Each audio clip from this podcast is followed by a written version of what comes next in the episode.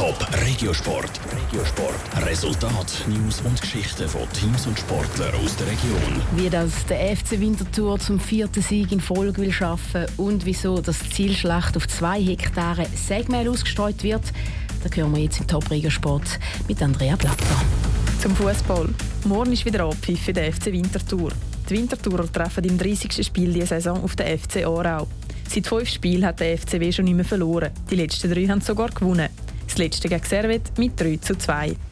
Alle drei Goal gegen die Genfer hat Carlos Silvio geschossen. Der FC Winterthur reitet also gerade auf der Erfolgswelle. Klar helfe das um Selbstvertrauen. Vor allem auch, weil genau das der Aarauer im Moment ein bisschen fehle.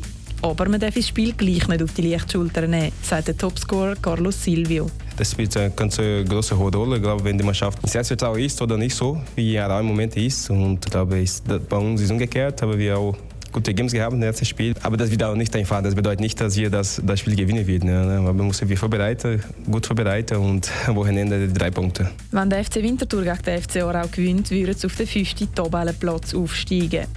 Zum Schwingen.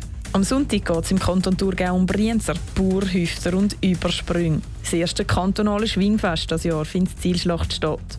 Das OK rechnet mit bis zu 5000 Besuchern, die den Schwinger bei ihren Gängen kommen, zuschauen. Einer davon ist der Stefan Burkhalter von Homburg. Mit seinen 43 ein erfahrener Schwinger und als Thurgauer quasi an einem Heimspiel. Er hat im Winter verletzungsbedingt das Willi nicht können trainieren. Das Fest am Sonntag kann aber gleich kommen. Ich freue mich sehr auf das eigene Kantonal. Es ist immer ein sehr spezielles Kantonal, vor allem wenn es eben im eigenen Kanton ist. Meine Form stimmt einigermaßen. Es gibt sicher noch einiges zu tun und das Wetter sollte bis am Sonntag auch wieder mitspielen. Er ist einer von 166 Schwinger, die teilnehmen.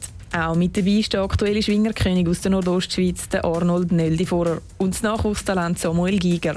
Der tritt im Anschwingen gegen den Armon Orlik Top Regiosport, auch als Podcast. Mehr Informationen gibt's auf toponline.ch.